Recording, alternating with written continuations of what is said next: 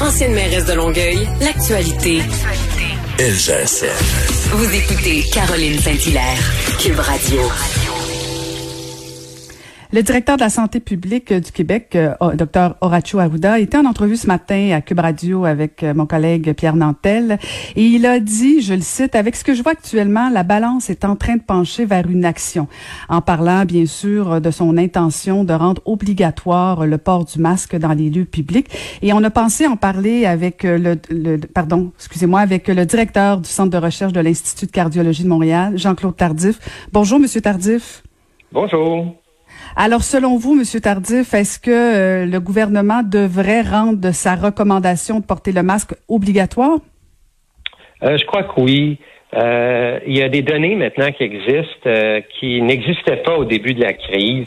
Hein, au début, on pensait surtout là, les mains étaient le vecteur le plus important de, transmission. Et les premières données au tout début de la crise de COVID-19 suggérait que c'était pas transféré dans l'air. Et maintenant, il y a des données qui sont pas définitives, mais il y a des données qui suggèrent fortement euh, qu'il pourrait avoir une transmission euh, aérienne, soit par gouttelette ou par aérosol. Alors ça, ça change euh, beaucoup la situation. Alors à mon avis, quand on regarde la situation qui évolué, entre autres aux États-Unis, où la situation est en, est en train de devenir hors contrôle dans plusieurs points chauds aux États-Unis, euh, d'une part, d'autre part, on voit euh, qu'il y a certains pays qui ont réussi à juguler la crise, comme en Chine entre autres, où ils ont euh, quand même rapidement implanté l'utilisation des masques. À mon avis, je suis en faveur de cette de cette approche-là parce que je crains que les gens déjà semblent penser que la crise est derrière nous et que la situation euh, est sous contrôle, qu'il n'y aura pas de deuxième vague. Alors moi, je suis en faveur de cette euh, de cette décision.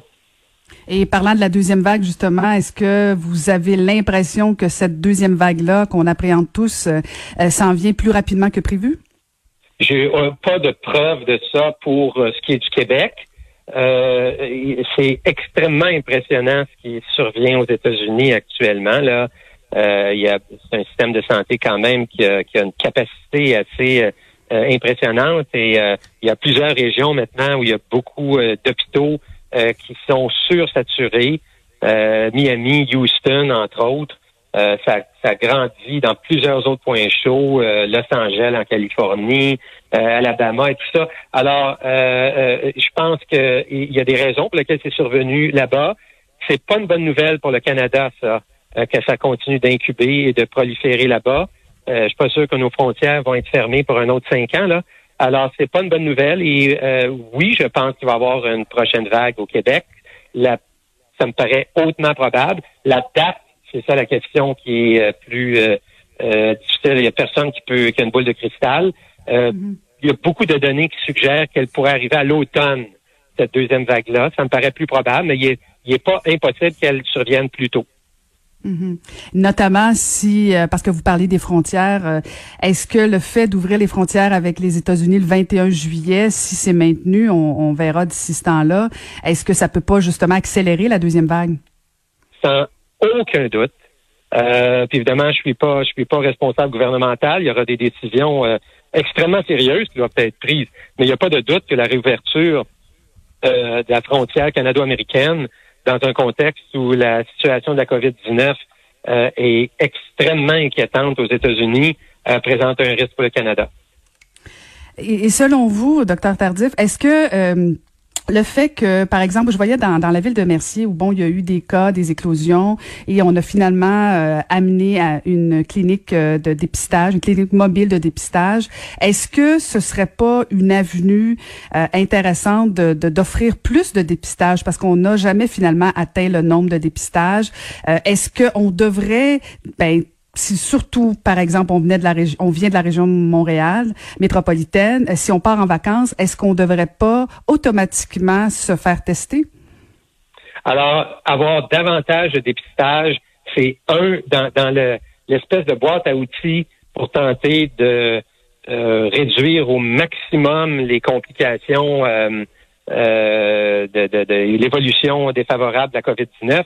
Le dépistage à haut niveau, ça fait partie des choses qu'on doit faire. Alors, vous avez raison. Euh, tout ce qui va nous amener à davantage de dépistage, euh, vous avez mentionné les cliniques mobiles, c'est une avenue, mais globalement, augmenter la capacité à faire du dépistage avec des résultats rapides euh, dans les dans les régions où sont les, les gens, c'est clairement quelque chose qui doit être fait.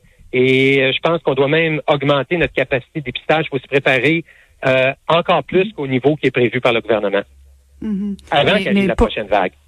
Oui, exact. Mais pourquoi on n'est pas capable d'augmenter la, la, fréquence et le nombre de dépistages? Ça, ça semble être très compliqué. Oui, ben, je pense que ça va être faisable euh, éventuellement. Vous savez, au début de la crise, euh, je veux pas être trop technique, là, mais il manquait beaucoup de matériel, pas juste des, des écouvions pour faire des tests, mais il manquait des matériels de base pour produire ces tests-là. Euh, et par exemple, le laboratoire de santé publique du Québec faisait face, le LSPQ faisait face là, à des pénuries importantes euh, pour faire ces tests-là. Bon, parce qu'on était pris un peu de court quant à l'envergure de la crise. Là, je pense, euh, vous savez, à un moment donné, il manquait de respirateurs. Il y a des gens très ingénieux qui ont réussi également à, développer des nouvelles façons de faire. Donc là, je pense qu'on va être capable d'augmenter euh, maintenant que les pénuries de plusieurs de ces du matériel de base euh, est derrière nous. Je pense qu'on va être capable d'augmenter euh, encore plus notre capacité de dépistage un peu partout, dont le Québec. Moi, ça, j'ai, ça ne m'inquiète pas. Je pense qu'il y a la capacité de le faire et on doit le faire, à mon avis. Mhm. Mais excusez-moi là, mais c'est parce que me semble ça fait longtemps qu'on entend ça. Euh, puis euh, je, je je sens pas d'augmentation. Et ici, partout dans le monde, on augmente les tests de dépistage et que la deuxième vague arrive ici. Est-ce qu'encore une fois le Québec va pas va pas être pénalisé parce que les autres se seront préparés et pas nous encore une fois? Ben, euh, je, je, pense qu'on doit être préparé. Moi, j'ai confiance aux gens de la santé publique, dont le laboratoire de santé publique. Il y a des gens de grande qualité là. Puis vous avez raison. Je pense qu'il faut être prêt. On, a beaucoup appris de la première vague. Et moi, j'ai peu de doutes qu'on on a la capacité d'être prêt pour cette deuxième vague-là. Vous avez raison qu'on parle depuis un certain temps d'atteindre certaines, certaines cibles et qu'elles n'ont pas été tout à fait atteintes. À mon avis, il faut même augmenter ces cibles-là euh, pour euh, euh, bien faire face à la, à la prochaine vague. Mhm. Et au niveau de l'obligation du port du, masque, est-ce que selon vous, on devrait aussi le rendre obligatoire dans les milieux de travail? Parce que bon, on parle des commerces, des lieux publics fermés, mais si, si on imagine des tours à bureaux, des choses comme ça, est-ce qu'on doit élargir ça, cette obligation-là, même dans ces milieux-là? Ben, moi, je vais vous parler juste sur une base scientifique. Il y a évidemment la réalité après ça, puis la santé publique, puis la réalité des, des travailleurs, des compagnies, tout ça. Mais euh, mon niveau d'inquiétude euh, face à l'évolution euh, au cours des prochains mois me suggère que il faut garder les mesures de distanciation sociale, toutes les mesures, la palette de mesures qu'on qu'on a mis en place pour tenter de freiner la progression. Et le masque, maintenant qu'on comprend la transmission euh, aérienne euh, du virus qui est fort probable. Euh, je pense que le masque est un outil extrêmement utile. Et oui, moi, dans les milieux fermés, je, et puis il faudra voir ce qui est possible de faire, puisque la tolérabilité sociale à, plus long terme de ça. Mais à mon avis, à tout le moins pour le reste de l'année, il serait désirable d'étendre les politiques de port de masque euh, euh, au, milieu de travail. Je comprends bien que ça va faire euh, des, des, malheureux, des gens qui pensent que c'est exagéré. Il faudra voir encore une fois ce qui est possible de faire, la tolérabilité de ça pour toute la société, mais au niveau mm-hmm. médical, scientifique, moi, je verrais ça comme une mesure tout à fait de protection, tout à fait désirable. Mhm. Et Monsieur Tardif, vous, euh, vous avez déjà parlé de la colchicine, euh, qui est un médicament efficace pour adoucir euh, supposément les complications liées à la COVID. Est-ce que vous pouvez nous en parler un petit peu? C'est rendu où exactement? Et vous en êtes où aussi au niveau des recherches? Oui, avec plaisir. Ben, on a, on a beaucoup d'espoir dans cette approche-là parce que, vous savez, les gens qui développent les complications de la COVID, là, c'est-à-dire l'insuffisance respiratoire, intubation, hospitalisation, décès, euh, on, croit bien qu'une bonne partie de ces complications-là, ou en fait l'ensemble de ces complications-là, qui sont pas nécessairement dues au qu'il y a plus de virus dans le poumon, mais c'est bien votre propre système immunitaire, vos propres globules blancs qui se mettent à attaquer vos organes, dont les poumons. Alors, prévenir cette réaction immunitaire inflammatoire, on pense que ça va prévenir les complications. C'est le but de l'étude avec la colchicine qu'on appelle l'étude Col-Corona. On a eu une bonne nouvelle euh, il y a deux semaines où le comité euh, indépendant qui surveille notre étude, qui est un comité international très prestigieux, nous a dit, on a passé la première étape, là, qui est de dire l'étude n'est pas inutile, c'est-à-dire on, a passé le test de la futilité, ce qui nous fait dire qu'il y a fort probablement un bénéfice du médicament. Ils nous ont demandé de se rendre à la prochaine étape, euh, de compléter le recrutement d'un autre 1300 patients euh, pour terminer la, la la, la cohorte qu'on a besoin pour refaire l'analyse.